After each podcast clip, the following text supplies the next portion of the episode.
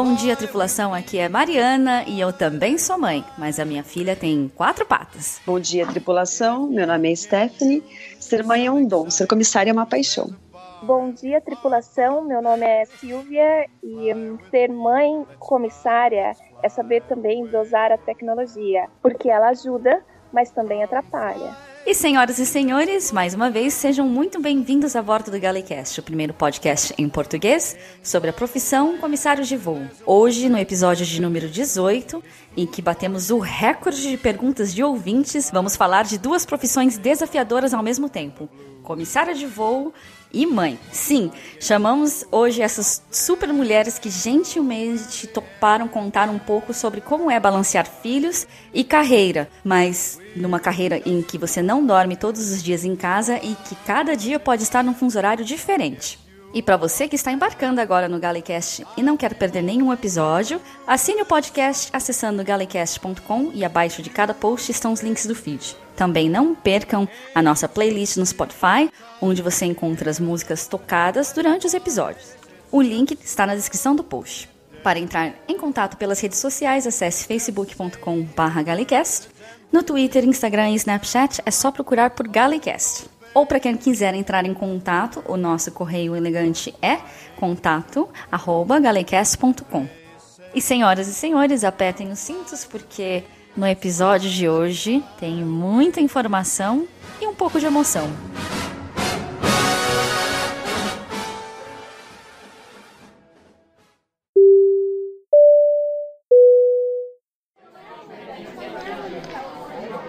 Com sua atenção, senhores ouvintes, Deilson Gomes, Jefferson Albuquerque, João Vitor, Jansen Folkmer, Victor Menezes, Luciana e Luciano Moreno e Gabriel Giório Versuti. Fiquem ligados para a leitura de e-mails no final deste episódio. Por sua atenção, obrigada.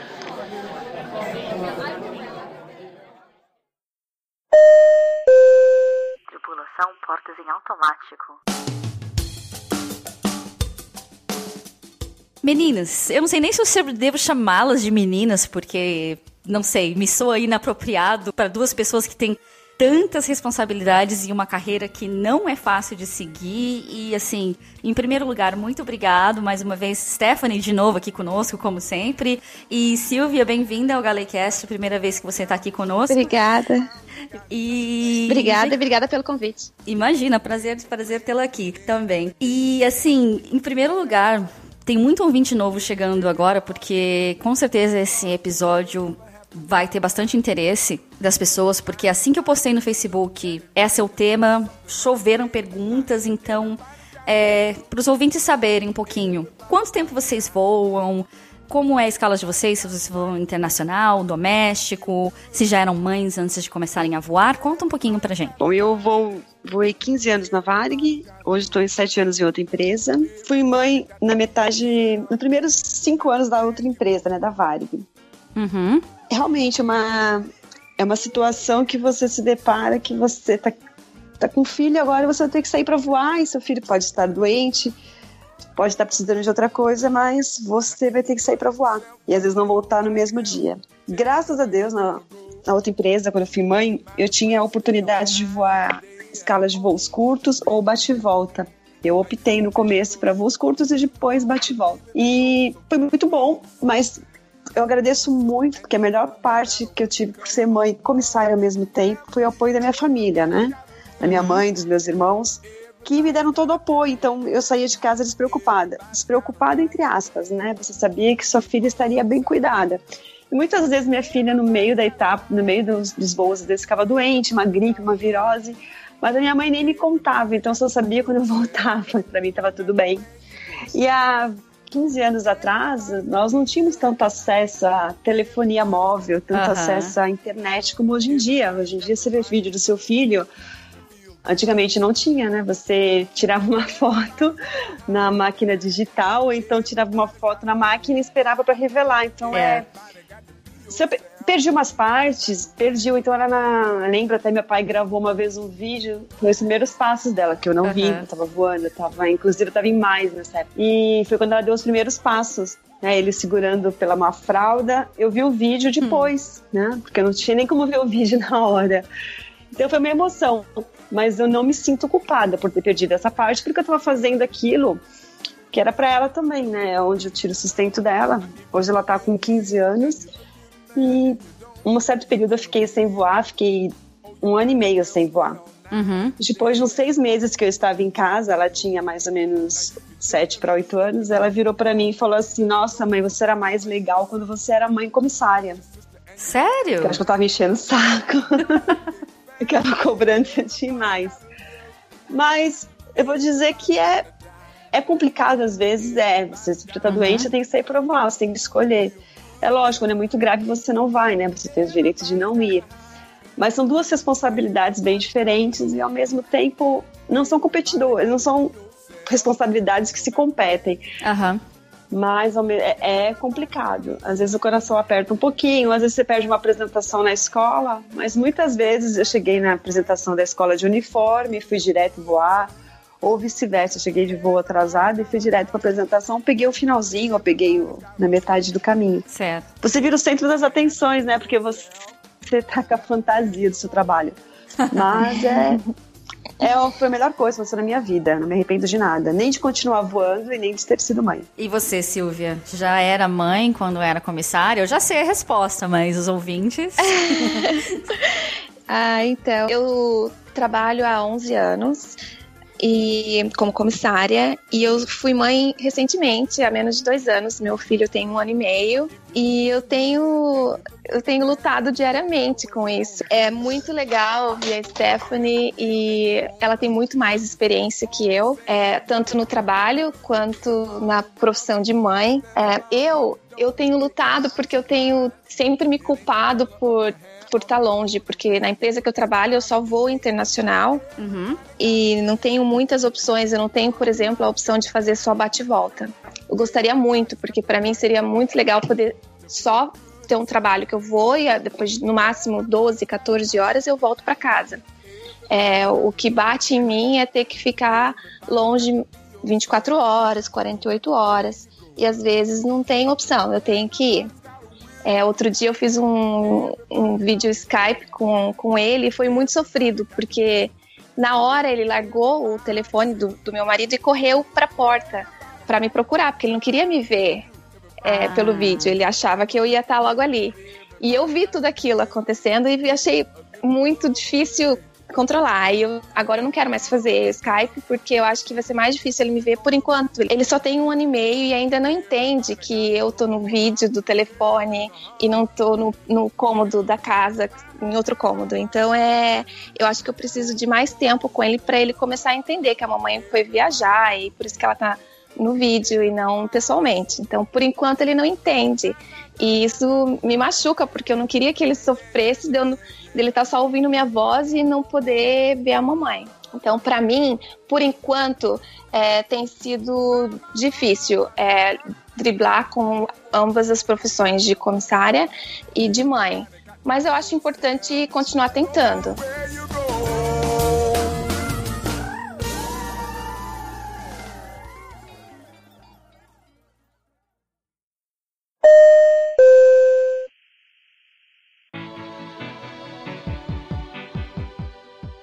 Você tocou num aspecto, Silvia, que é, também veio uma pergunta da ouvinte Caroline Siqueira. Ela não disse a idade, uh, mas ela é do Rio de Janeiro e ela gostaria de saber como que as crianças lidam com a distância e como vocês reagem a isso também, né? Porque ela tem dois filhos, mas tem uma grande admiração pela aviação e ela quer arriscar a carreira de comissária, né? Então, como que vocês lidam com isso? Tanto você, Silvia, quanto você, Stephanie? Comigo, é, eu acho assim, nessa experiência que eu tive recentemente, que eu sofri no, no vídeo Skype com o meu bebê, eu depois soube pela, pela babá e, e, pelo meu marido que logo ele se distraiu, mas no momento que ele estava falando comigo, ele estava chorando muito. Eu passei o resto da pernoite chorando e ele, depois uhum. de 15 minutos, já tinha esquecido e estava bem. Então, nessa fase inicial, eu acho que eles não entendem muito distância e Eu acho que vai, quando ele começar a entender melhor, ele vai, ah, mamãe não tá aqui hoje, só vem amanhã. A Stephanie talvez tenha experiências melhores, porque a filha dela já tem 15 anos, né? Sim, a distância, eles às vezes eles fazem a chantagem emocional, né? Mas ter filho de comissário também tem suas vantagens, né? Que eu falava para ela, ela tinha todas as Barbies. Eu sempre, só que assim, ser mãe comissária às vezes, é, você acaba tentando suprir a sua ausência com presentes. A gente sabe que a gente tem acesso muito mais fácil, né, do que às vezes outra profissão, né? Você vai, né, vocês que vão mais internacional, na, na vaga envolve internacional, você tem acesso a, antigamente, então há 10 anos atrás, 15 anos atrás, eu tinha acesso muito antes que chegar no Brasil a qualquer coisa, né? Uhum. A, a Barbie que vai virar saia, vai pra ilha, né? Tudo isso. É, então, uhum. eu chegava, chegava nos Estados Unidos, você comprava e você pagava bem mais barato do que era no Brasil. Tanto que as amiguinhas da Larissa, quando eram menores, né, de aniversário, sempre ganhavam Barbie, que eram caríssimas no Brasil, mas eu pagava às vezes 10 dólares, 5 dólares, e você uhum. trazia um presente legal. Então, isso a gente acabava, eu acabava suprindo. Até um dia que eu cheguei de voo e ela nem me abraçou, ela foi direto à minha mala. Aí eu parei, eu comecei a dar os presentes depois. Isso foi uma uhum. coisa muito triste, porque ela esperava o presente, não a mãe. Isso ela tinha dois para três anos. Mas é uma, é, são fases que vai mudando, ela vai entendendo. É lógico que vai ter, às vezes, a chantagem emocional, vai ter, porque ela sabe que você vai ceder porque você vai estar longe. Então, é, são crianças, mas ao mesmo tempo eles sabem onde pegam a gente, né? Mas eles começam a entender mesmo, acho que de distância, depois de uns 3, 4 anos. E às vezes vai chorar, mas é que você falou, né, Silvia? Logo depois para. E a gente fica sofrendo, se martirizando, ah, o que, é. que eu vou é. fazer? E depois eles se distraem, porque naquele momento ele sentiu só falta e depois, ah, já daqui a pouco ela volta e vou ver outra coisa, né? Exatamente. E a gente se martiriza. Ah, eu tô longe, ele vai sofrer, ele vai, o filho vai ter problemas psicológicos, porque né, a mãe é ausente. Não, eles tiram de letra. A gente sofre mais por antecipação. Eu acredito, eu penso assim. Eu já acredito nisso. É, e ele só tem um ano e meio, porque eu tenho certeza que eu já estou sofrendo muito mais do que ele. Ele, ele sofre por muito pouco tempo quando lembra, e eu passo horas e horas pensando nisso. Eu tenho câmeras pela, pela casa, eu fico assistindo as câmeras, eu quero saber onde ele tá. Então eu tô, eu tô melhorando aos poucos, mas assim, é, logo que eu voltei a voar, é, eu fiquei viciada nessas minhas câmeras, e tanto que eu tive que conversar com meu marido, porque eu falei, ah, eu, eu sabia de todos os passos enquanto eu estava na pernoite, eu não conseguia descansar, não ia fazer compras, não ia passear, conhecer o lugar que eu estava. Então, eu tive que me policiar um pouco. E agora eu evito, de vez em quando, dou só uma espiadinha, mas, igual você falou sobre tecnologia, agora tem muita, tanta que até faz mal. Antes é. você não tinha, se você não tá vendo, você sofre muito menos do que ficar olhando Exatamente, e de repente ver. É, é. Nós, nós falávamos por, por, telefone, mas era muito, muito raro, porque era muito caro 15 anos era atrás. Era muito né? caro. Uhum. Era tudo, a gente não tinha celular, não tinha, não tinha Skype, não tinha WhatsApp, não tinha Facebook, tinha. Nossa, era, era muito mais. É, a tecnologia não era nada, né? É. Exato.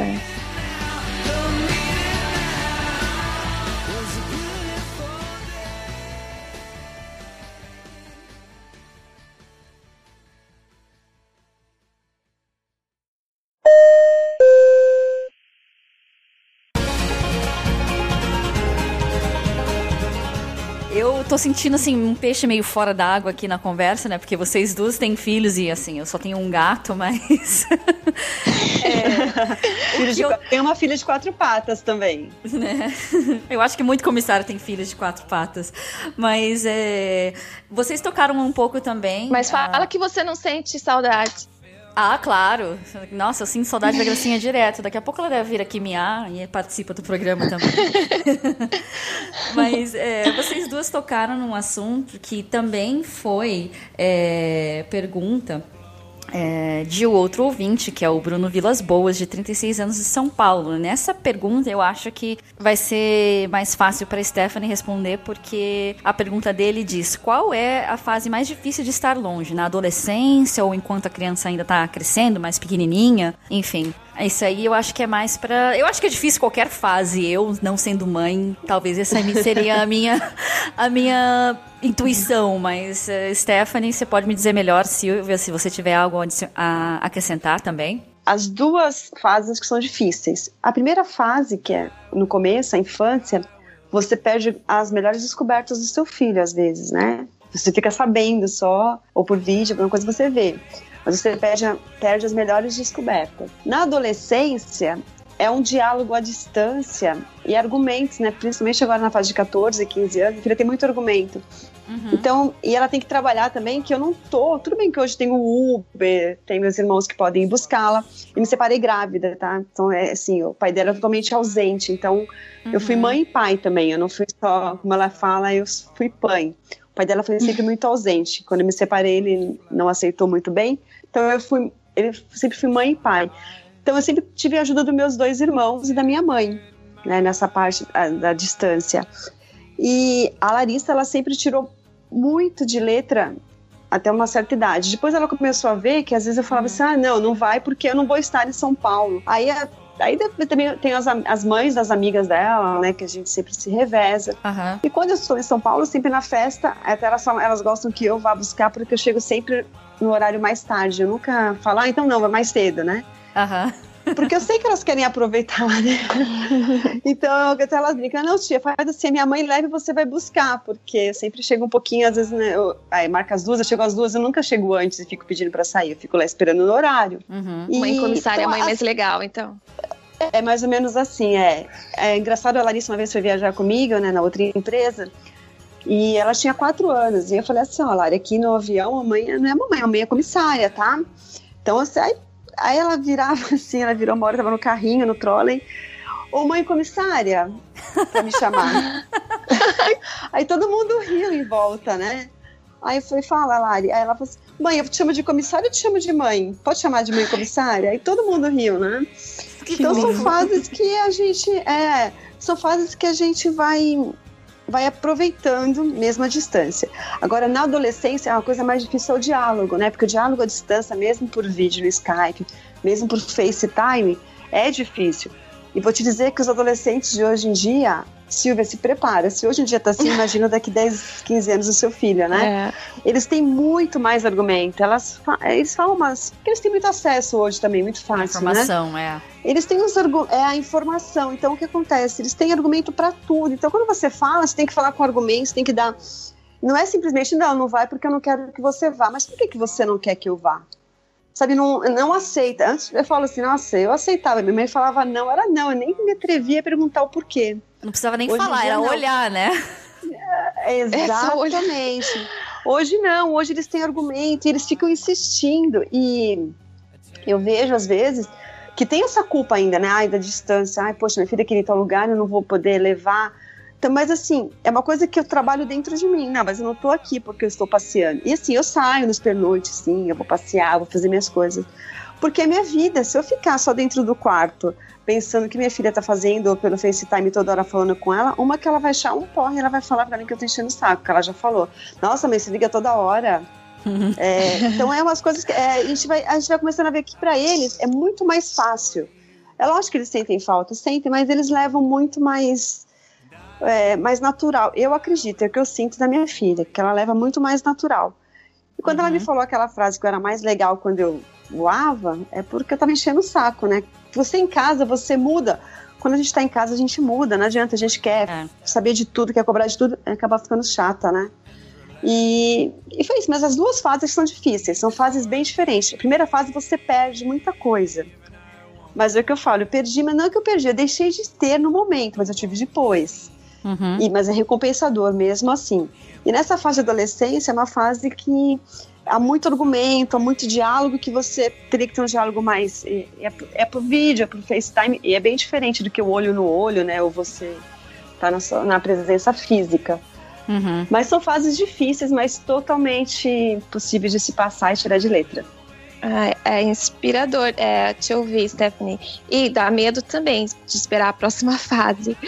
É, sobre descoberta, uhum. é interessante você falar isso porque é, agora, é, no próximo mês, a minha escala já saiu e eu tenho aquele o exame a, anual de, de emergência, não sei qual o nome.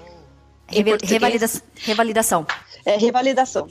Revalidação, né? Então. E, e vai cair bem no dia que o meu filho vai começar a escolinha. Ah. E eu queria muito estar presente ah. nesse dia que a, a escolinha recomendou para a mãe ficar é, o dia todo. E é um dia que vai. É o primeiro dia de todo mundo na escolinha. Então todas as mães vão e eu não posso ir. Então eu tô com o coração partido e bem.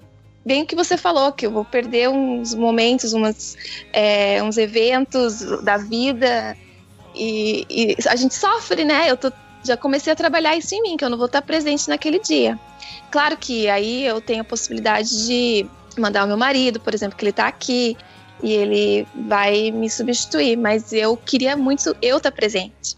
Claro. Então a gente tem que tem que trabalhar isso na gente, que a gente vai tá, vai faltar em alguns momentos, mas que em, compensação por outros, eu, por exemplo, agora eu tô com três dias de folga no meio da semana, vou passar os três dias com ele, é, 24 horas por dia. Então é, tem o um lado bom, tem o um lado ruim, né? Pois é. É uma balança sempre, tudo na é. vida. É que às vezes eu paro pra pensar. Se fosse uma pessoa normal, né, que a gente fala que as pessoas normais, né, trabalhar de segunda a sexta, das nove às seis da tarde. Aí você tem que sair de casa duas horas antes devido ao trânsito. Você chega em casa duas horas depois. Você tá cansada do trabalho, você tá cansada do, do trânsito. Você não dá uma atenção pro seu filho só à noite. É diferente. E a gente voando, nós não estamos às vezes num domingo, num sábado, mas a gente está ali o dia inteiro. Você vai poder levar seu filho na escola, você vai poder buscar todos os dias que você tiver de folga. Então são coisas diferentes que você pode fazer. Então sempre tem aquela balança. Não é 100%, ai, é super legal, nem é tão 100% não tão legal. Porque a gente chega de voo cansado, chega, mas a gente chega uhum. Você agora, Silvia, que você é pequeno, você pode estar virada no fuso com a jet lag lá, mas você fica ali com ele, porque você quer, você quer participar, né? Você tá morta, mas você tá ali. É, e eu faço bate-volta noturno, eu chego de manhã, ele tá acordado, eu fico acordada com ele, brincando com ele, até ele tirar a soneca da manhã para eu poder tirar a minha também. Exato, que a gente. É o que eu falo, né? A gente sempre dá um jeito, não adianta. Se você falar para mim, ah, a profissão de comissária não dá para ser mãe, é mentira. Não é das profissões mais fáceis para ser mãe devido à distância que às vezes você está em outro país e acontece alguma coisa, você não pode estar, mas você trabalhando todos os dias também na mesma cidade, às vezes você não está com seu filho 100% do, do horário. Pode ser que você estivesse numa empresa trabalhando e você não poderia tirar esse dia off para você ficar na escolinha do seu filho o dia inteiro. Exato, e tudo isso. Então a gente é. para pensar a culpa não é da minha profissão, é são momentos, acontece, né? E, e nada melhor que você fazer o que você gosta e ter sua família, né? Então, do que ficar numa, ah, eu vou parar de voar porque eu tenho filho agora e ficar infeliz, né? Eu acho que você nem passa uma coisa legal, uma energia legal pro seu filho, né? Crescer bem. É isso Exato. que eu penso. Eu é, não é fácil, não foi fácil. Pode falar, Eu concordo com a Stephanie e eu acho que não, não é uma escolha. É, você não tem que fazer uma escolha entre um e outro. Você pode muito bem ser os dois. Você não precisa deixar de ter filho para ser comissária e nem deixar de ser comissária porque você tem um filho. É, só que com certeza vai ser sempre uma. A cada dia, cada escala, uma experiência diferente. É. Então tem escalas que eu tenho mais bate-voltas, eu fico muito mais com ele. E outras que eu tenho mais voos longos, com pernoites. E aí eu tento conciliar de outra maneira. E eu sei que daí ele, é, ele vai. Eu vou sentir muito mais falta de estar longe. E a gente vai trabalhando escala por escala. É, tentando, tá, é, tentando viver intensamente quando está presente, né?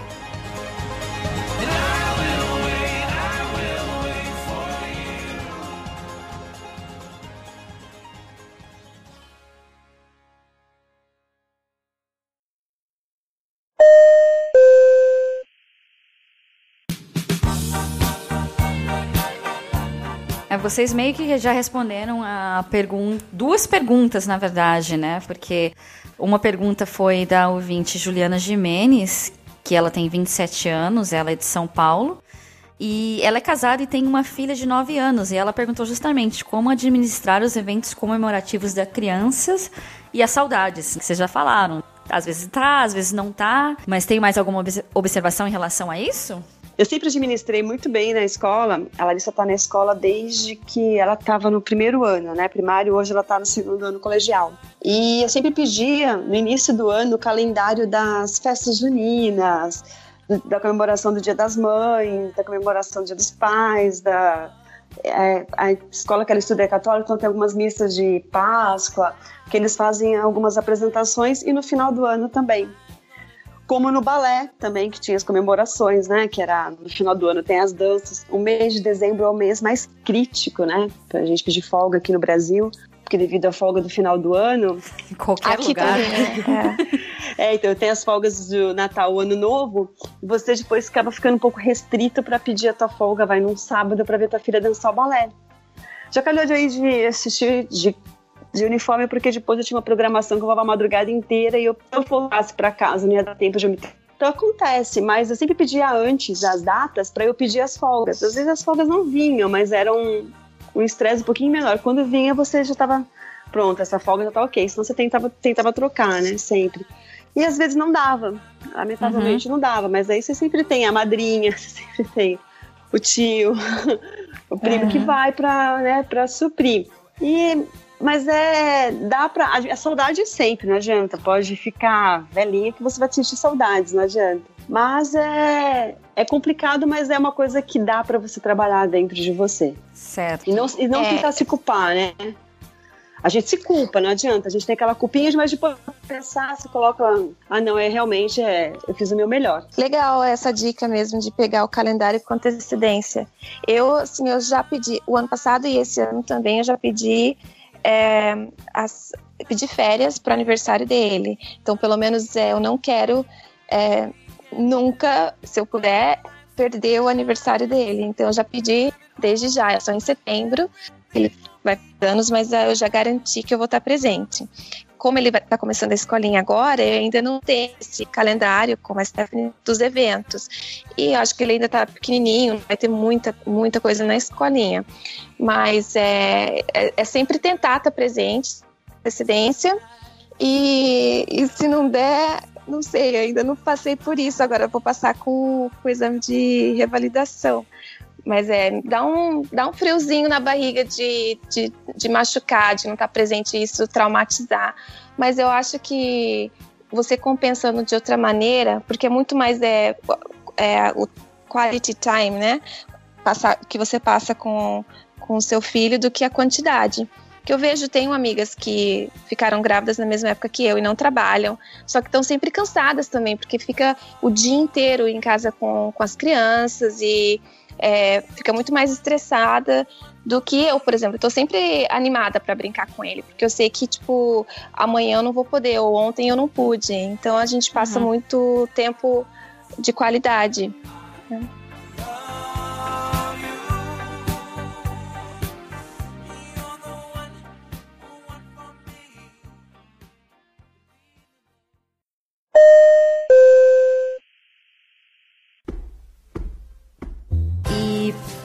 Falando sobre é, tempos de qualidade, é, gente, é tanta pergunta que eu tô até, na verdade, indo no Facebook agora, assim, encerrar as perguntas. Gente, obrigada, não, não, não tá conseguindo entrar, registrar mais. Mas falando em tempo de qualidade, é, uma pergunta bem diferente da ouvinte Gabriela Jagocerrite Teixeira, ela tem 19 anos, São Paulo. Vocês já tocaram um pouco no assunto, eu não sei se querem adicionar mais um pouco ainda para ficar mais claro para ela, mas ela falou, queria saber no caso de tendo filhos, né, como se constrói assim uma relação de cumplicidade entre mãe e filho, sendo que você não está presente o tempo todo. Ah, você não está presente fisicamente, né, mas você está presente sempre, não adianta. É... Uhum desde pequeno você já vai criando, que nem o filhinho da Sil, desde, ele já sabe que a mãe dele não vai estar 100% o dia, todos os dias com ele, né? Uhum. Eu vejo assim, por filhos que eu tenho, que eu vejo, né, filhos de comissário, filhos de piloto, filhos de filhos de tripulante em geral, e o filho normal. Os filhos de tripulante, eles são eles eles acabam sendo muito mais independentes. Não que eles sejam é, crianças, ai, super, não é ser super crianças, né? Embora uma mãe comissária ensine o filho a voar mais fácil, ele sabe que a liberdade você acaba pela sua própria vida você acaba passando isso pro seu filho, né? Que você não está 100% no, fisicamente, mas você está proporcionando as coisas boas para ele também. Uma filho de comissária vai viajar. O comissário conhece a cidade num dia. Isso jamais um filho normal, alguém vai viajar um dia para conhecer uma cidade, né? É, o filho de comissária faz isso. Tipo, acorda cedo para tomar o café da manhã, conhecer a cidade, porque você só tem aquele dia para conhecer. Então, é, é, é, é, você cria uma cumplicidade, sim, uma cumplicidade diferente, não é aquela cumplicidade da presença física, mas você tem um comprometimento um com o outro, né, de mãe e filho, que você não está ali fisicamente, mas o seu filho pode contar com você sempre, independente de você estar ou não. Quantas vezes já não chega, vai de uma escala para outra, né? Tem voos aqui no Brasil, você faz três pernas no dia. Às vezes você tem duas horas de sala, você liga o celular, aí tá, mãe, mãe, mãe, você pode falar? Aí você vai ver, ah, eu posso ir na outra semana em um lugar. Tipo assim, eles não têm a, a, ah, eu vou esperar minha mãe chegar, que ela vai me ligar à noite e eu falo. Não, eles ficam desesperados, mas é um negócio que vai acontecer a ansiedade daqui uma semana, duas.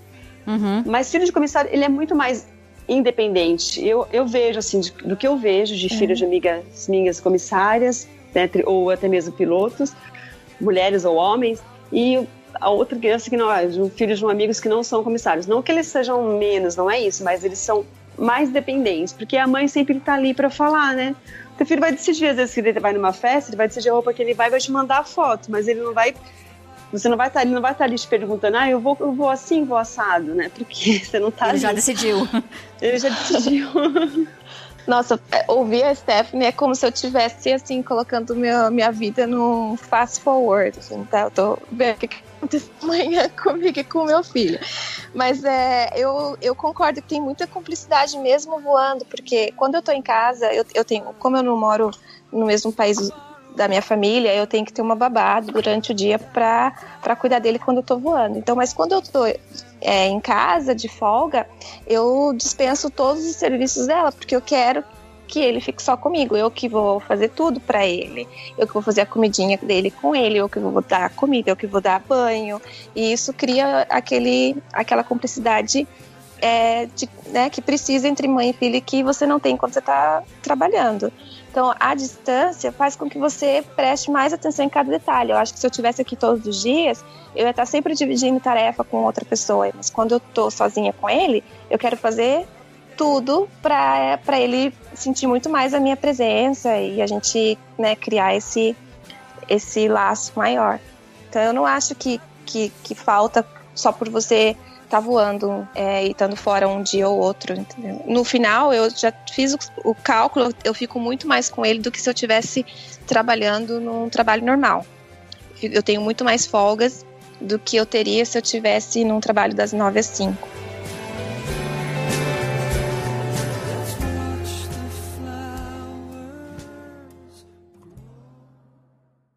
Você está ouvindo Galleycast.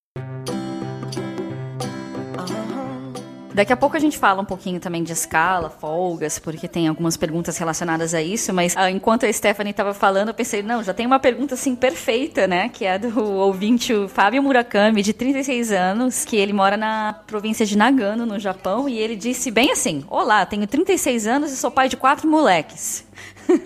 E em caso de poder levar as crianças para um voo, se tem algum privilégio ou algo do tipo. Ele não trabalha como comissário e, e muita gente que não trabalha como comissário não sabe, claro, que a gente tem benefícios de passagem, etc. Mas eu não sei se ele quer dizer outro benefício. Mas, Stephanie, você já teve a experiência de levar a sua filha em voos? Uh, Silvia, você também já teve? Conta pra gente, vocês duas, como foi. Se tiver algo mais para adicionar. Já tive sim, Mari já tive o privilégio de levar. Atualmente, na nova empresa, é mais difícil, porque atualmente esca a escala muda, altera. Às vezes devido a condições meteorológicas, ou algum uhum. vai com causa de horário, que a escala. Antes, antes, aí, antes, quando eu voava na Varg, era a escala saía mensal, você cumpria aquela escala e pronto. Você tinha muitos, muitos voos inativos, né? Que você ficava o dia inteiro na cidade. Hoje, a aviação no Brasil ela mudou muito. Então você, essa escala sai e é muito apertado às vezes, né? Você chegar, você vai chegar até o horário e vai sair depois de 40 minutos. Se dá algum temporal, alguma coisa que tem alguma mudança, para não atrasar o voo, troca a tripulação.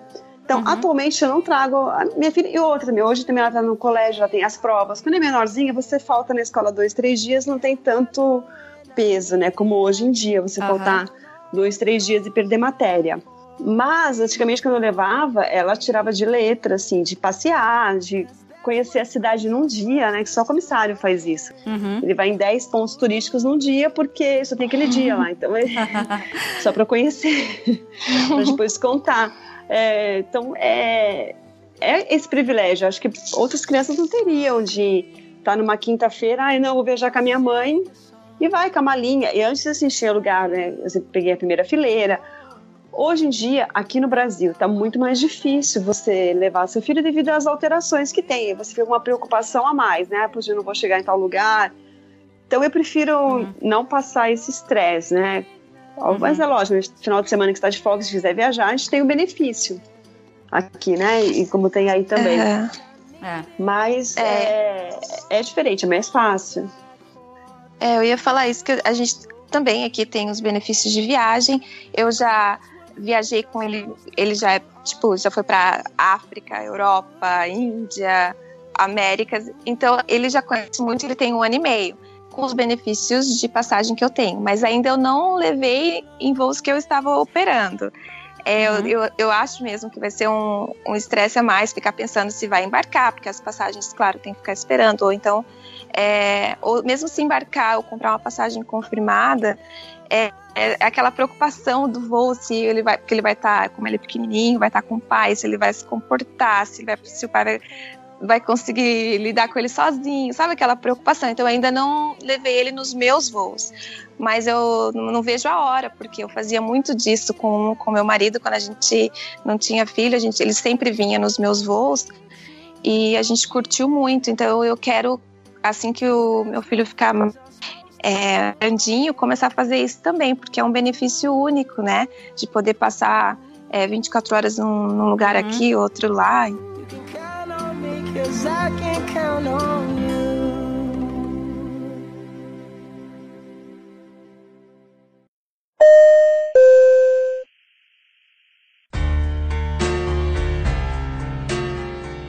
Agora falando um pouquinho sobre algumas perguntas é, relativas a legalidades, né, que os ouvintes mandaram. A primeira que eu teria seria da Roberta Guimarães Romeiro, de 32 anos, e ela pergunta: quanto tempo vocês têm de licença maternidade?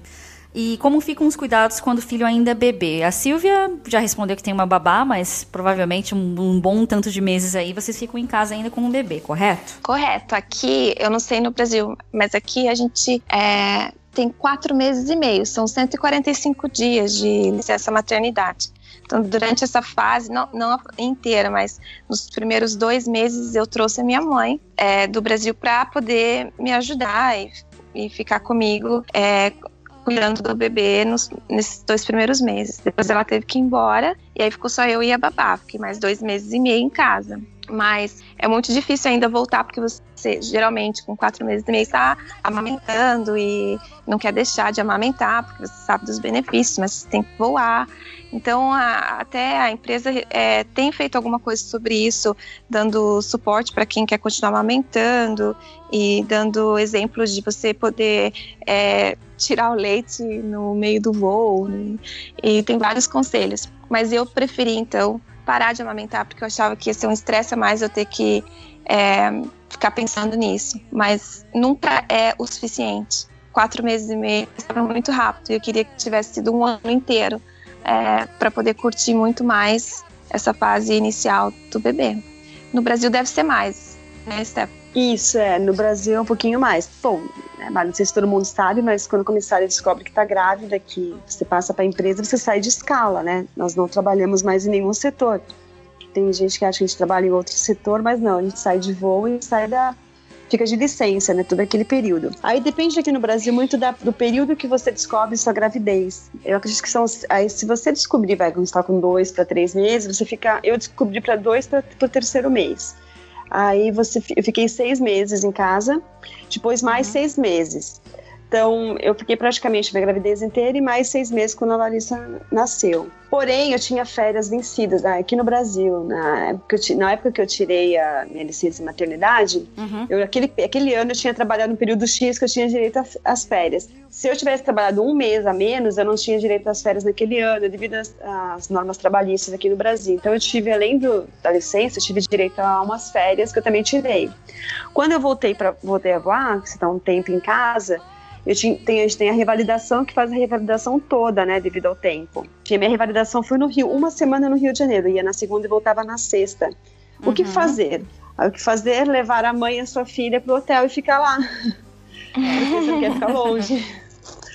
Então a gente sempre dá um jeito, né? Eu fiz a, fazer a validação lá o dia inteiro e a mãe ficava com ela no hotel. Uhum. E foi isso, a gente vai sempre dando um jeito, mas é mais ou menos isso. São, é, quando você descobre, são seis meses de ciência maternidade. Por exemplo, se você começa, você descobre no primeiro mês da sua gravidez, você vai voltar quando sua filha tiver, porque vai, vai ser os seis meses, mas os seis meses pós-parto que é começa antes. Que tem um período que eu não me não sei se mudou isso recente, isso há 15 anos atrás era assim tirava os seis meses, aí eu fiquei, eu fiquei praticamente a gravidez inteira, né, da licença maternidade, depois uhum. pós-parto, que eram mais seis meses. Eu voltei a voar, a Larissa tinha cinco para seis meses já. Ah, entendi. Aqui, é, uhum. aqui eles recentemente eles possibilitaram a comissária grávida a se realocar para um outro trabalho. Então tem muita comissária que está trabalhando em escritório no tempo que está grávida porque é a única maneira de, de receber um salário, porque na nossa licença é não remunerada. Então, a partir do momento que você descobre que está grávida, você já para de, de ganhar. Então, ah, no é, Brasil não. No, Brasil, Brasil é remunerada. É, é remunerada então, e é de acordo, não é o salário base, é de acordo com, é uma média mensal de todos os tripulantes. Então uhum. você ganha a média. Você não é, ganha as horas, legal. você ganha, é, você ganha a média. Essa é. É, é aqui não é já. Por isso não... que a empresa às vezes acha que ter funcionário grávida não é uma boa aqui, devido a isso. É, então, é, tem, tem vantagens aí, tem outras aqui, mas é, essa aí é muito é muito legal que eles pagam, porque aqui é, é não remunerado, então a partir do momento que você anuncia para a empresa que você está grávida, você só fica com o benefício de passagens. Mas e aí tem que pagar em cash, tudo é né? cortado. É, e as passagens tem que pagar em cash, porque não tem como descontar do salário. Sala né? Porque não tem salário. É. é. Então, só que eles dão essa vantagem de você trabalhar é, em escritório. Então, não para todo mundo, mas eles, você manda o currículo, eles, se eles tiverem é, vaga, eles podem te, te pegar para poder para você poder pelo menos ganhar um salário básico.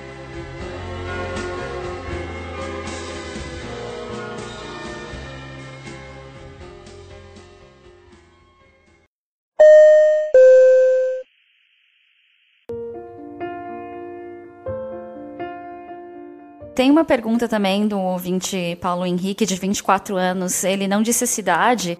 E essa aqui, apesar de eu não ser mãe, eu acho que eu consigo responder, porque o que ele perguntou foi como funciona nas empresas internacionais do Oriente Médio. Se engravidou, tem que voltar ao país de origem ou dá para conciliar a carreira com família?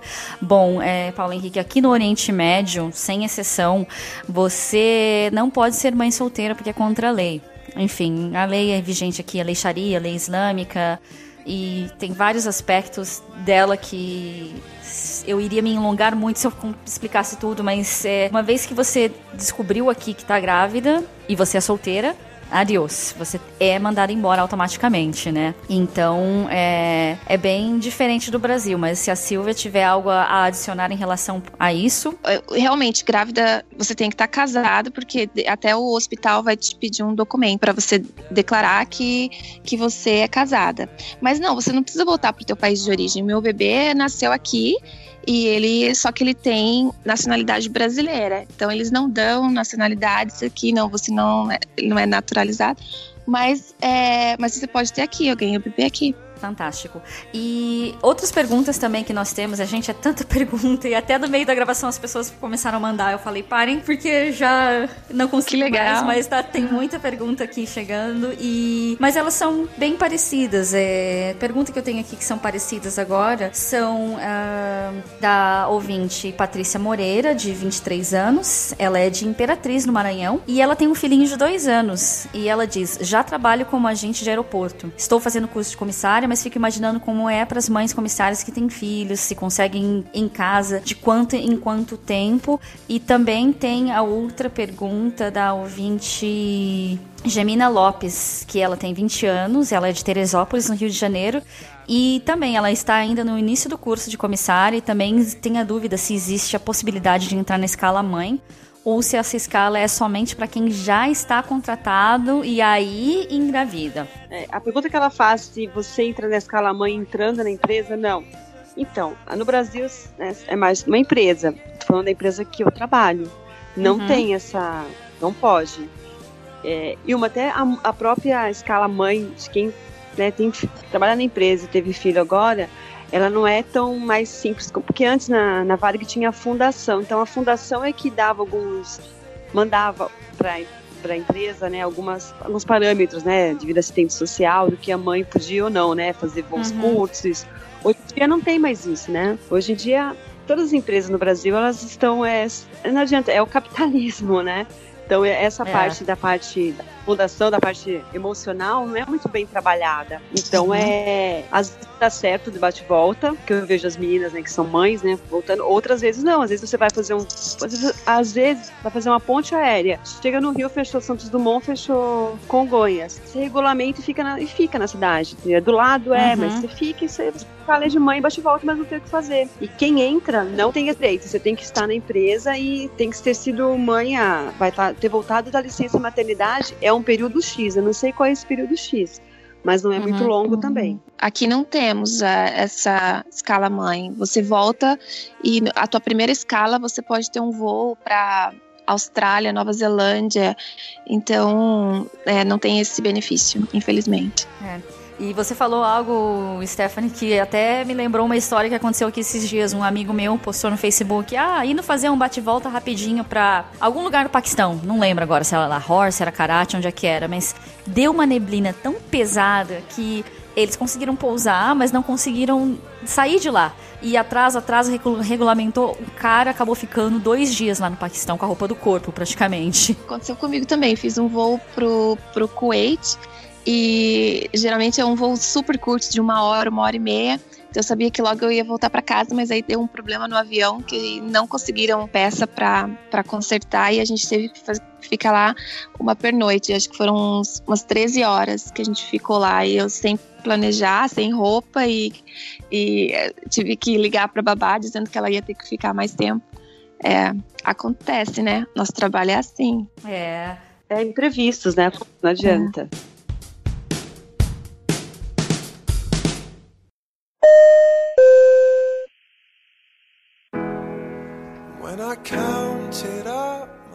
É, e a gente já falou de muita coisa. Eu acho que a gente praticamente é, cobriu também a pergunta da ouvinte Gislaine Iron. Espero que seja assim que pronuncia, não sei se está certo, desculpe, Gislaine. Mas ela tem 36 anos, ela é de Curitiba e ela tem um filho de 12 anos. Eu acho que ela mandou a pergunta mais comprida, porque ela realmente tem muitas preocupações é, em relação a isso. Mas a pergunta dela diz: Quero saber da- das mães comissárias como é a rotina com os filhos, ficando fora de casa, como elas fazem para acompanhar os filhos no aprendizado escolar, médicos, uma doença, internação da criança, se as companhias priorizam quem tem filhos, como é escalas para quem para não ficar tanto tempo fora de casa e se existe alguma diferença pelas companhias aéreas com as mães comissárias. Escalas nós já falamos, falamos um pouquinho de acompanhar, acho que a gente falou um pouquinho de tudo sobre o que ela perguntou, né? É. Uma coisa que eu queria acrescentar, tal- é, talvez que muitos ouvintes não saibam, é que assim, a gente não fica fora de casa por muito tempo. Não é que eu, eu, eu, pelo menos aqui, eu não fico 15 dias fora, 10 dias fora. Então a gente vai e volta, vai e volta. Então, de uma maneira ou Uhum. outra, você está presente também. né? Não todos os dias seguidos, uhum. mas uh, uhum. eu faço um voo, fico dois dias fora, volto, tenho três dias de folga, ou eu tenho dois dias de folga e vou para outro lugar. Mas você faz esse bate e volta, você está sempre voltando para para casa. Então eu, eu tenho a impressão, eu não, não tô nessa fase ainda de aprendizagem é, escolar, mas eu tenho a impressão que eu vou estar sempre presente. A cada voo, quando eu volto para casa, eu vou poder olhar a tarefa, olhar o conteúdo para uhum. ver como ele tá, e sentar e, né, e, e conversar e fazer perguntas para é, ver como é que tá o nível de aprendizagem dele, né? Uhum. No caso do, do Noah, que ele é pequenininho, é começar a contar os números e faz, falar o alfabeto. Então eu vou estar sempre vindo para fazer todo esse check-up nele. Eu tenho uhum. é, a impressão que muitas pessoas acham que a gente fica muito tempo fora no mês. Eu acabo ficando é, de 15 a 20 dias em casa. Então é, né? Não o dia inteiro. Então às vezes eu passo uma noite inteira fora, mas eu tô, tô em casa de dia, né? Então não sei a experiência da Stephanie, mas a minha é que, de uma maneira ou outra, eu tô presente. Uhum. É, no Brasil, a, gente, é, a escala, né, a regulamentação é no máximo seis dias, né, fora de casa. E hoje, na empresa que eu trabalho, funciona de no máximo cinco dias. Isso foi solicitação do grupo devido ao pessoal que mora fora, do, fora de São Paulo para não ter que ficar voltando para casa né, mais tempo. O pessoal uhum. prefere estar voando. Então a gente fica no máximo cinco dias fora uhum. de casa voo que é bate e volta, então você volta para casa todos os dias. Tem voos que você faz três dias, pernoita em casa e faz mais, é, mais três dias. Como também tem na empresa, quem é fora de São Paulo, as escalas, escalas dirigidas, né? Que o pessoal vai, é de Curitiba, então vai mais para Curitiba. Então você acaba ficando um pouco mais além das suas folgas na sua, na sua casa. O pernoite, em vez de pernoitar no hotel, você pernoita na sua casa. Mas isso é da empresa, tem uma solicitação que a pessoa faz, né? E só o que entra na empresa você pode solicitar não é uma coisa, ah, vai ter, tem meses que eu vejo pessoal falando que teve mais ter noites vigílias ou teve menos, mas tem o contato, né, com o seu filho, se você não morar em São Paulo. E em São Paulo eu chego a ficar vai, dormindo em casa, às vezes 12, 13, às vezes esse mês, eu saí, eu, minha escala quando saiu, eu fiquei do dia 1 ao dia 9 em São Paulo. Uhum. tive dois dias de revalidação de folga. Então eu tive praticamente uma semana, né? É, em São Paulo e depois eu saí para voar em cinco dias e volto. Pernoita dois dias em casa e volto para voar de novo. A escala é muito relativa, né? Você é, é, aquele velho a lei de Murphy, né? Se você fica muito apreensiva para, né, acaba dando errado. Então é melhor você é. deixar acontecer. Tá certo. No final dá tudo certo. É. Dá para ser mãe comunitária sim. Uhum.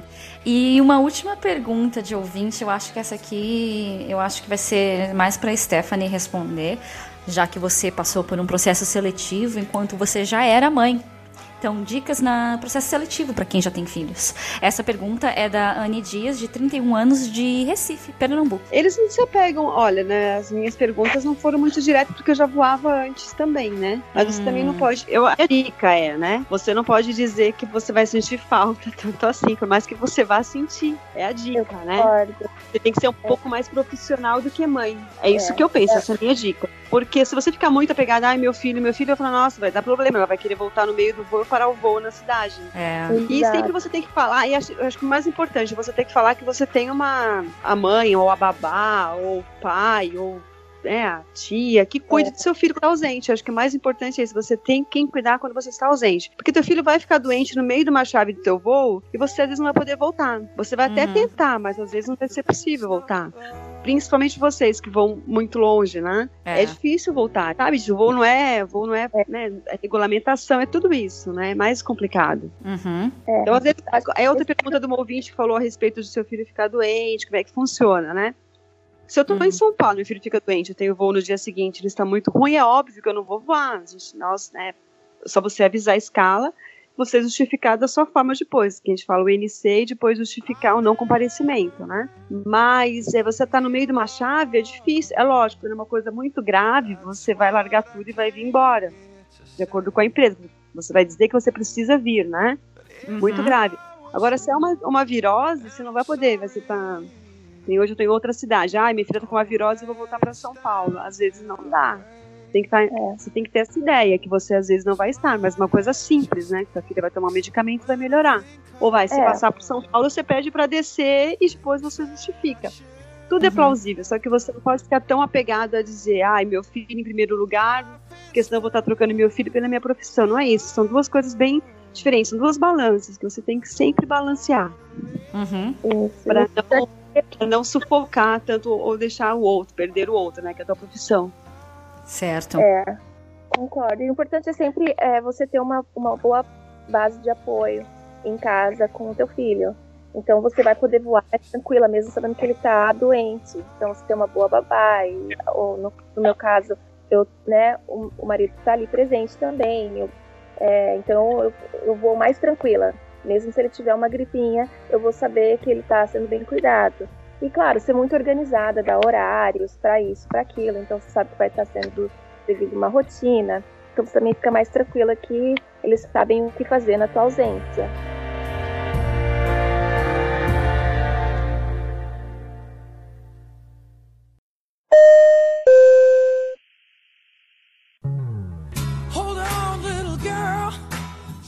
Agora um pouquinho da minha experiência pessoal voando com comissárias que são mães.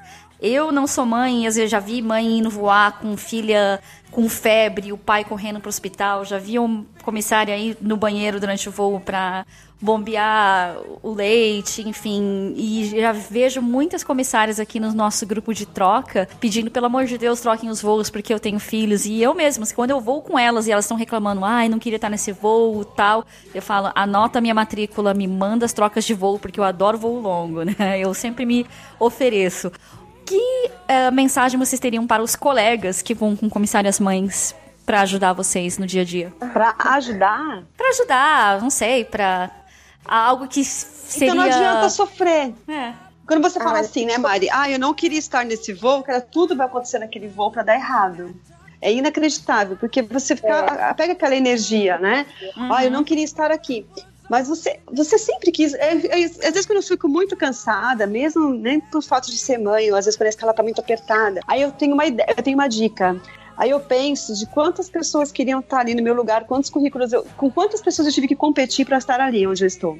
Uhum. Aquilo me dá um alívio, porque você. Quantas vezes, poxa, todos nós, vocês que estão aí, né, no Oriente, quão foi difícil ficar longe de família, largar tudo e tentar, tentar, não foi?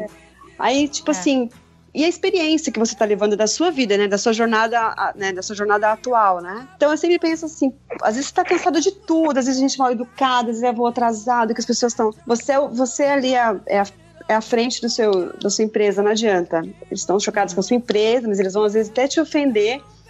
Então você. Aí eu penso, né? Você pensa em largar tudo. Você fala, não, eu vou embora que eu não quero estar aqui. Mas aí eu penso, cara, de quanto eu batalhei para estar ali. Aí aquilo dá uma aliviada. Uhum.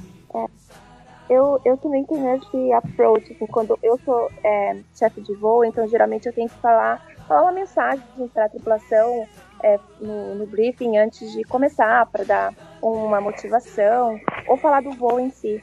Então, eu sempre, quando eu tenho um voo muito desafiador, por exemplo, um voo difícil, não vou dar um exemplo de, de país, mas um voo que é mais difícil, que é noturno, que, que o tripulante está muito é, cansado já. Então, eu sempre falo, assim, que eu, às vezes eu vou chorando pro trabalho, por ter deixado o Noah em casa, mas Uhum. quando eu chego lá, eu passei meu crachá, eu me transformo e deixo tudo para trás e ali agora eu vou fazer minha performance de comissário de bordo.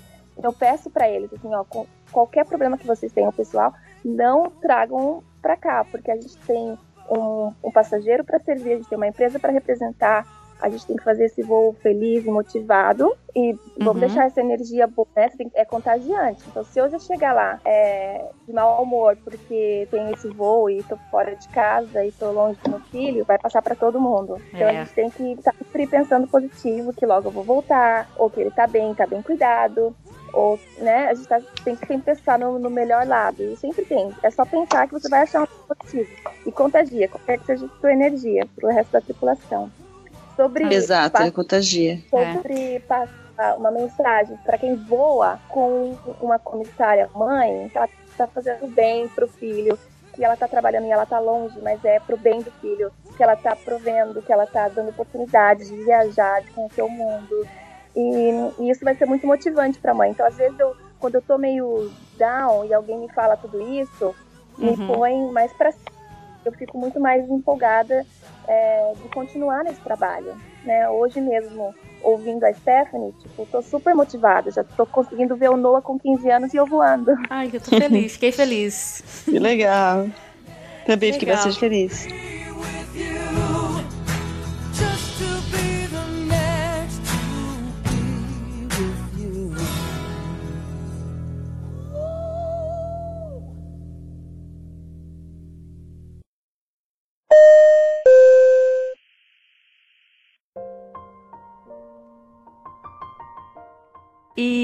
Meninas, pra encerrar, Silvia e Stephanie, deixem um recadinho aí para os seus filhos. Ai, que legal. Ah, uau. Pode começar, se você estiver já. Eu vou pensar aqui. Não, Pois foi meio surpresa. Que adolescente sabe que adolescente já julga, né? Ah, então eu vou falar. Então, Noah, a mamãe às vezes tem que viajar e tem que deixar você aos cuidados do papai ou da babá. É, mas a mamãe tá sempre pensando em você. Sempre, é, tudo que eu faço, tudo que eu olho, eu lembro de você. E eu tô fazendo isso pra, pra você. Não só porque é, financeiramente ajuda na família, mas porque eu penso que você vai ser um, um menino muito independente, que vai ter oportunidade de conhecer é, muitos lugares e, e viajar com, sozinho com a mamãe. Então tudo é, é tudo que eu tô fazendo, por mais que possa não parecer, é, é para você. Essa distância não é não, não pode ser sofrida, porque como tem tanta positividade em volta, é pra gente aprender juntos que é, é o trabalho da mamãe é um trabalho que a mamãe faz com muita dignidade e que proporciona muitos benefícios para você e para a família. Então, a mamãe faz, a mamãe viaja, mas a mamãe volta. Volta sempre. Oh, que lindo. Tá, vou falar para o meu, então. Lari, é, não, como eu sempre te falo, nunca a distância vai afastar as pessoas, né? Sempre uni-las, né? Porque independente da distância física, os nossos corações estão sempre ligados. Porque eu sempre te falo, né? Ser mãe comissária é ensinar seu filho a voar e nada melhor que uma mãe comissária para te dar as asas, para você conhecer o mundo. Então tudo que eu faço é por você, sim, é por mim também. Porque que adiantaria eu ser uma mãe presente fisicamente, mas infeliz profissionalmente? Então que você entenda sempre que o meu lado profissional é independente de qualquer amor que eu sinta por você, que isso não tem palavras para descrever. É isso. Lindo. Pegou de Tá. surpresa, hein? Peguei de surpresa, mas é, eu espero que não só vocês tenham gostado também dessa gravação, mas que os, os ouvintes tenham curtido participar desse episódio através das perguntas e ouvindo também esse episódio quando ele estiver pronto. E eu tô muito, muito feliz mesmo pela gra- gravação de hoje, meninas. Muito obrigado. Se tiver uma palavra final, deixa aí conosco. Ou vamos nos despedir dos ouvintes. Eu agradeço muito o convite, Mariana. Eu nunca tinha participado. Eu achei muito interessante o tema. E como é tão, tão fresco ainda na minha vida, eu falo muito sobre esse assunto, né? Falo em casa, falo nos voos, falo com as, com as minhas amigas, com a minha família Uhum. no Brasil. Então é um tema que, que faz parte agora da minha vida. E eu tô muito feliz de poder compartilhar isso com as pessoas, com os ouvintes e as pessoas que aspiram em ser comissárias ou, e mãe. Então dá sempre um jeito. E é uma tão bonita e de se orgulhar de seu filho, com certeza vai ter muito orgulho. Eu tenho certeza que a que a Larissa tem muito orgulho da Stephanie, de dizer que a mãe dela viaja pelo mundo. Então, eu acho que, que, que vale a pena para quem está pensando em ou ser comissária mãe ou mãe comissária. Muito obrigada. Sim, vale muito a pena. Mari, muito obrigada pelo convite também, adorei. E é o que eu falo para os colegas que às vezes a gente fala, ah, está longe, mas é que a gente tem histórias para contar sempre quando a gente volta para casa, né, para os nossos filhos, para os nossos familiares. A gente nunca fica sem história, né? Não é aquele cotidiano. As nossas histórias acontecem desde passageiros que você leva, às vezes são histórias tristes, às vezes são histórias felizes, mas como a gente vê, vai recém-casados, às vezes alguém que está indo pro velório, que está super triste, você sempre leva uma história para sua da, da sua viagem, ou até de, uma, de um lugar diferente que você Uhum. conheceu. O comissário sempre tem história para contar. O comissário nunca vai ser aquele negócio, ah, foi legal. A gente nunca Uhum. fala só foi legal.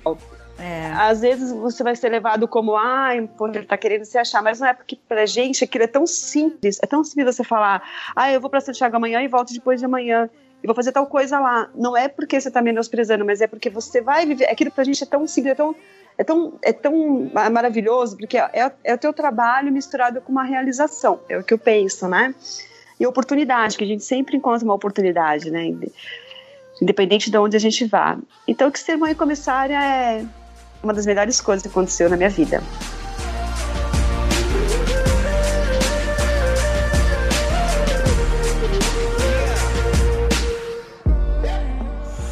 Pois é, tá achando que acabou?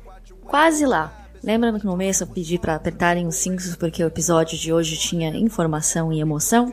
Pois bem, eu planejei isso durante a gravação e eu gravei o Aperte os Cintos depois que eu desliguei a ligação com as meninas, com a Silvia e com a Stephanie. E o filho da Silvia ainda não falava quando a gente gravou este programa. E entre a gravação e a publicação, ele inclusive falou pela primeira vez mamãe e a Silvia estava em casa. Ela postou um vídeo no Facebook pessoal dela, mas eu achei melhor não postar aqui. Mas falando em filho que fala, a Larissa mandou uma mensagem surpresa para Stephanie. Stephanie, essa para você, espero que você goste. E feliz Dia das Mães a todas as mães que estão ouvindo ao Galecast agora, incluindo a minha mãe também, Dona Wanda. Um beijo. Oi, mãe. Eu acho que você nem imaginava que eu ia aparecer falando aqui, mas eu quero te agradecer por tudo que você já fez por mim e te desejar um feliz Dia das Mães que eu acho que você não vai estar tá aqui comigo, porque provavelmente você vai estar tá viajando, mas eu quero que você saiba que eu te amo muito e não é porque você viaja sempre que esse amor por você vai diminuir. E eu espero que você fique feliz por eu estar falando aqui, que acho que você realmente não imaginaria. E é isso, eu te amo muito, feliz Dia das Mães, e você sempre vai ser a pessoa mais importante da minha vida.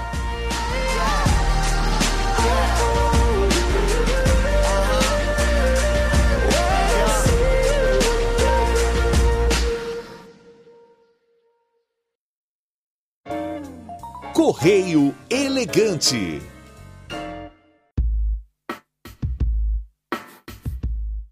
Ok, no Correio Elegante de hoje, como vocês ouviram no começo, vários e-mails. Mas em primeiro lugar, é, eu queria agradecer o ouvinte de Wilson Gomes, que ele me mandou algumas vinhetas para o Galecast. E a vinheta que você ouviu hoje é dele. E eu vou usar essa vinheta, ou alguma outra que ele me mandou também, que ele me mandou várias, para marcar a metade do programa. Então, se você, por algum motivo, pensar, ah, não, eu acho que não vou ter tempo de ouvir tudo agora, você já sabe se passou da metade ou não, tá certo? Deilson, muito, muito obrigado pela vinheta. E o Jefferson Albuquerque, é, pelo Facebook, pediu para mandar um salve para Teresina no Piauí. Salve, Teresina! E agora vamos às mensagens. Pelo Instagram, eu recebi uma mensagem do João Vitor de São Paulo e ele tem 17 anos. E ele diz: Olá, Mariana. Me chamo João Vitor, sou de São Paulo, capital, tenho 17 anos e estou aqui para agradecer seu conteúdo esplêndido do Galecast. Sério, eu me pergunto por que de eu não ter conhecido você antes. Sou realmente grato por cada gravação. Para mim é uma viagem que eu embarco junto com você e seus convidados. Sonho em ser comissário desde que eu conheço por gente. E eu procurava pela internet e não achava nada sobre o dia a dia dos bastidores da vida de um comissário ou comissário. Quando encontrei, fiquei tão feliz que fui escutando um atrás do outro, e aí eu parei e pensei: calma, João, se você ouvir tudo de uma vez, não terá graça. E foi assim. Eu fui escutando um por dia até dois durante meu trabalho, sou seu fã. Saiu falando do seu canal para todos. Coloquei uma amiga que já é formada no curso de comissário, já passou pela NAC, só para discutir sobre o episódio. Te sigo em todas as redes sociais, tenho você como um dos meus maiores exemplos. Por isso eu te imploro, nunca acabe com seu conteúdo. Eu adoro, fico ansioso para o próximo. Eu agradeço também por você doar seu tempo de folga para retocar a nós, os seus ouvintes. Você é muito criativa, tem um roteiro ótimo, uma gravação maravilhosa, você sabe colocar cada detalhe em seu lugar cada música, cada efeito. E eu sei que isso é besteira, mas me explica um pouco sobre as portas. Tripulação Portas em Manual. Queria entender. KKKKK. E meu sonho é saber qual empresa você trabalha. Desde já, agradeço por ler minha mensagem. Estou na torcida e ajudando seu canal a ir cada vez mais alto. João, João Vitor, né? Muito obrigada pela sua mensagem, muito fofinha. E assim, tem que lembrar também que o Galecast é um esforço coletivo.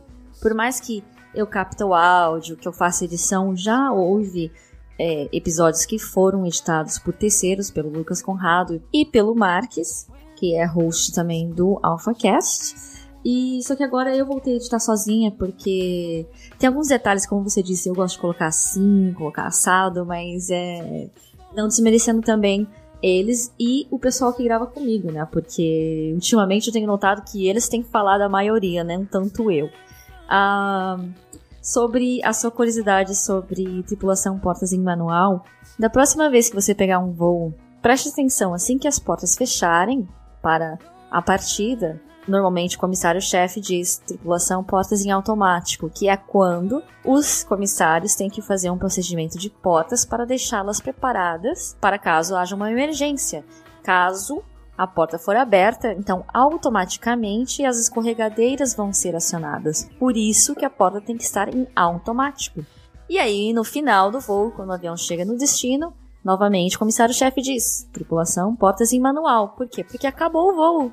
Então eu coloquei isso no Galecast para dar um para remeter a como se fosse um voo, sabe? Toda vez que um episódio começa, a gente está decolando e quando está terminando o episódio, acabou o voo. Então as portas ficam em manual tá certo? Sobre qual empresa eu trabalho.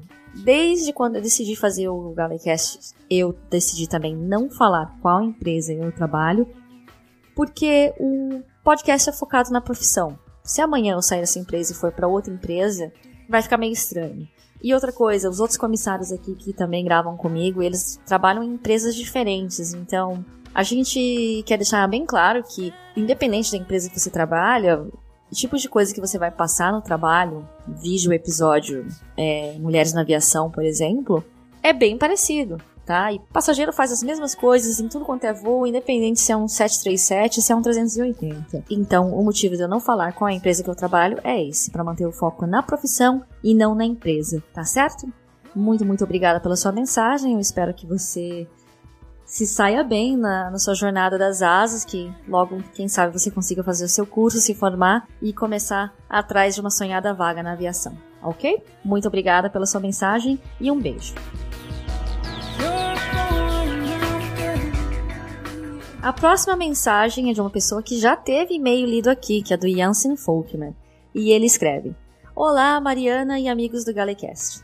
Estou dando uma passadinha para deixar o meu elogio ao episódio 17, o qual acabei de escutar voltando para casa. Gostei muito dos relatos apresentados por vocês no transcorrer do cast, e achei sensacional o comentário no qual o Lito enfatiza a importância de conhecer o máximo possível do trabalho dos outros setores relacionados à aviação, alegando que o nosso HD não tem limites. Excelente! É com essa mentalidade que eu gosto de enxergar o futuro da aviação mundial. Menos pano preto e mais empatia. Essas atitudes melhoram nosso ambiente de trabalho e reforçam a segurança de todos, seja na aviação de linha aérea ou geral, na qual eu me enquadro melhor por enquanto. Gostaria de parabenizar novamente o Galecast por essa iniciativa que evolui em qualidade a cada novo episódio. Está espetacular. PS.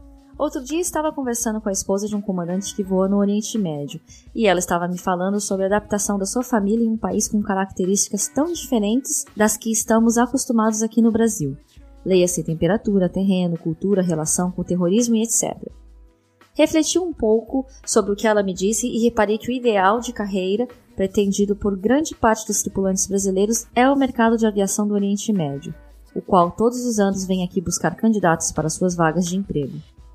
Todos têm noção dos requisitos técnicos necessários para concorrer às vagas. Entretanto, poucas pessoas se questionam sobre como será a sua adaptação em um ambiente tão distinto e distante do que conhecemos por aqui. Portanto, gostaria de pedir se seria possível um episódio voando ao redor do mundo, Dubai e Catar, ou semelhante, pois seria muito interessante escutar os detalhes sobre esses lugares, os quais constantemente ouvimos falar no mundo da aviação.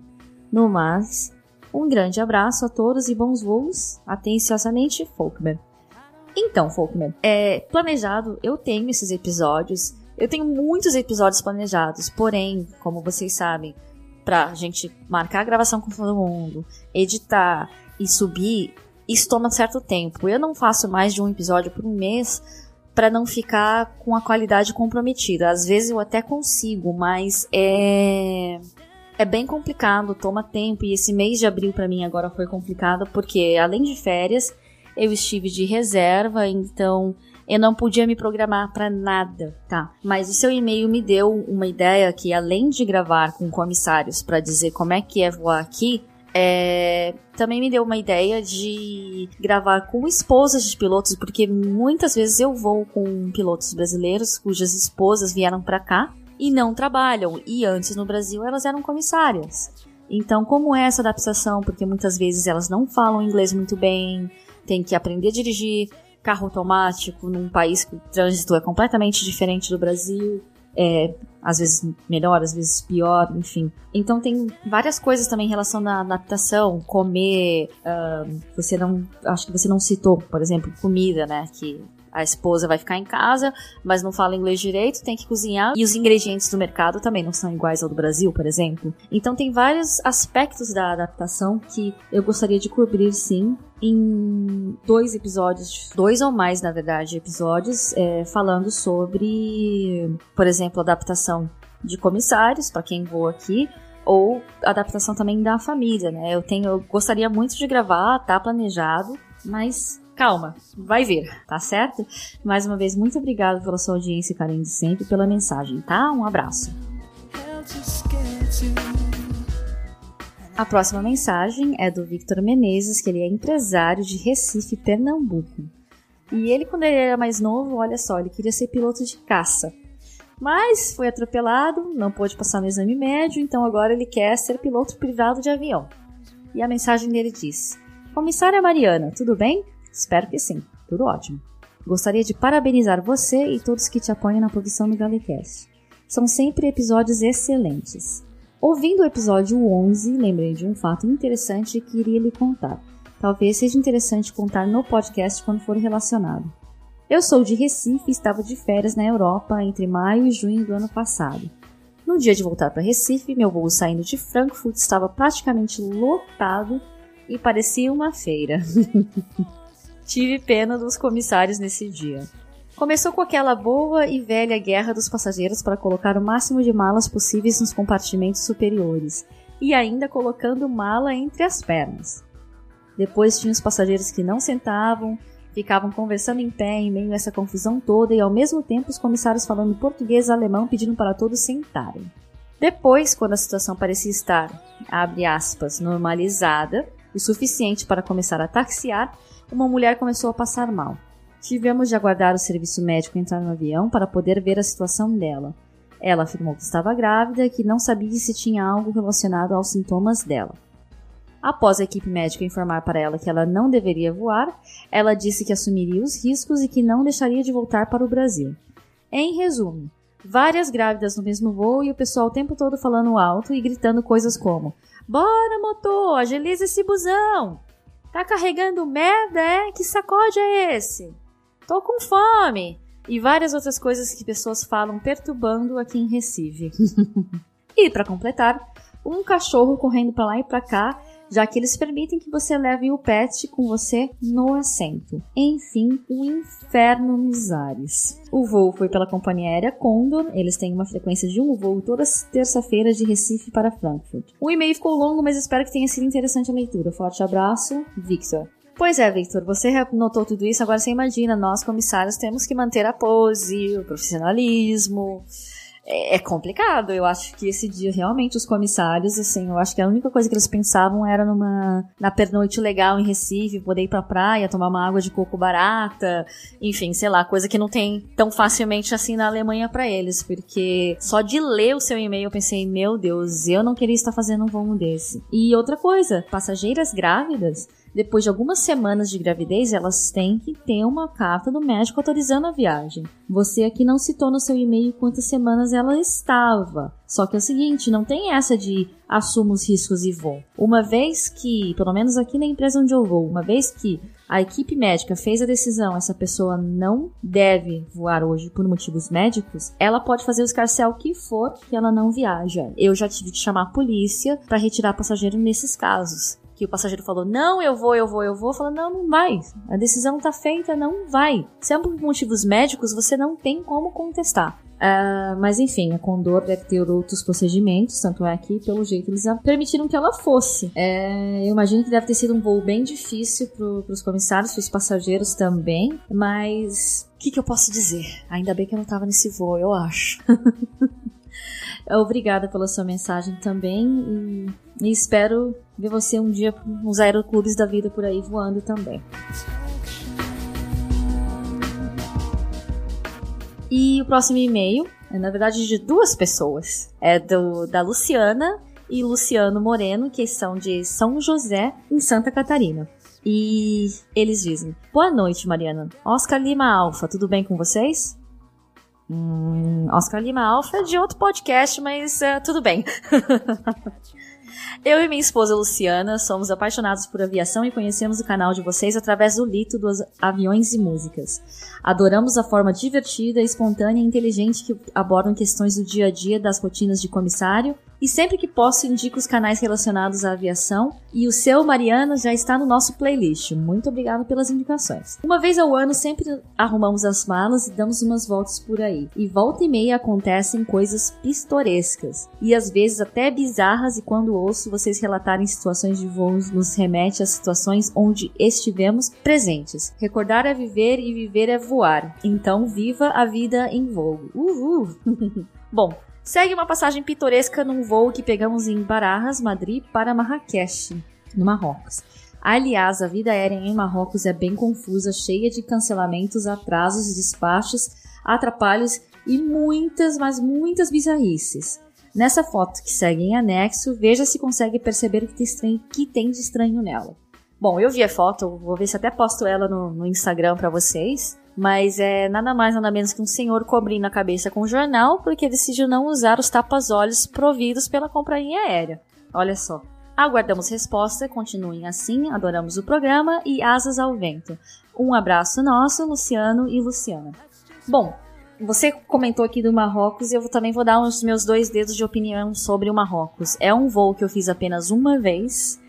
Não vou dizer que é o voo favorito dos comissários, mas essa passageira que eu tive que chamar a polícia para retirar do avião por causa de problema médico era do Marrocos. Não falava inglês e aí a minha comissária que foi traduzir árabe do inglês para mim era libanesa, ela falou: "Por que que você foi arranjar confusão com uma marroquina?" Eu falei: "Eu não fui arranjar, ela tá doente." A gente consultou o médico, ela não pode ir. Não, não é arranjar confusão, eu tô fazendo o meu trabalho, mas ela fez um escândalo e dá um pouco a, a notar como é que são algumas pessoas no Marrocos. É, são algumas pessoas bem complicadas no avião, mas lá, pelo menos no Marrocos, me diverti horrores, a comida maravilhosa, enfim, fiz, fiz ótimas compras, então do país em si eu não tenho que reclamar, mas da aviação, sei não. Sejam bem-vindos também ao Galecast, um abraço a vocês e a Santa Catarina. E a última mensagem de hoje é do Gabriel Diório Versuti, de Rio Claro, São Paulo. E ele diz: Mari, parabéns pelo podcast. Conheço a mídia faz um tempo, mas nunca tinha achado uma motivação para ouvir. Sou estudante de Ciências da Computação e amo aviação. Apesar de não pensar muito em seguir carreira na aviação, sou apaixonado pela área e encontrei no Aviões e Músicas uma fonte de informação onde tudo fica fácil de entender e através deste canal conheci o Galecast. Confesso que vim escutar por conta da entrevista com o Lito, mas me apaixonei pelo programa e já ouvi quase todos. Você consegue ser uma interlocutora excelente, clara e sua voz é deliciosa de ouvir. Quase uma radialista. Menino, contar um segredo. Você não sabe quanto de edição vai nesse programa, mas vamos lá. Vou procurar mais podcasts graças ao Galecast. Obviamente, sem deixar de acompanhar o que acontece por aqui. Parabéns e continue com um bom trabalho, seja ele com informações, como no episódio sobre o CRM, seja contando os causos, até o episódio de maio. Bom, Gabriel, Muito, muito, muito obrigada pela sua mensagem também. Não só a sua, mas eu recebi várias mensagens curtinhas, tanto no Facebook quanto no Instagram, no Twitter, de muita gente que ficou conhecendo o Galecast através do vídeo no qual eu saí no canal do, do Lito, do Aviões e Músicas. E eu queria deixar aqui um grande abraço tanto para o Lito quanto para Mila. Muito obrigada pela, pela ajuda na divulgação do podcast e graças a a todos vocês que ouviram, ao Lito, a Mila, o Galecast chegou a subir a sexta posição da iTunes Store no Brasil na semana que saiu o vídeo. Então eu fiquei eu fiquei encantada, surpresa, maravilhada, grata, tudo que vocês podem imaginar. Obrigado mesmo, foi muito, muito legal o, a resposta de vocês. E enfim, se você quer ouvir outros podcasts de aviação que possam lhe despertar o interesse, eu recomendo em primeiro lugar o do seu charado, Gabriel Toledano, é o Aerocast, que tem informações maravilhosas. E Oscar Lima Alfa, na verdade, é do outro podcast chamado Canal Piloto, que é conduzido pelo Alexandre Salles e pelo Renato Cobel, que tem uma edição também muito boa e é bem, obviamente, como o nome diz, direcionado a pilotos. O Aerocast tem de tudo um pouco e, bom, o Galecast você já conhece, você está aqui. Seja muito bem-vindo, muito obrigada pela sua mensagem. E a todos vocês que estão nos ouvindo até aqui, lembre-se, a gente fica muito, muito, muito feliz com as suas mensagens. Obrigada mesmo de coração. Para escrever pra gente, é só entrar em contato através de contato arroba galecast.com, facebook.com.br galecast, Twitter, Instagram Snapchat. Só encontrar a gente como Galecast, tá certo? Muito obrigada a todos vocês mais uma vez. Um beijo e até o episódio de junho. Tchau, tchau.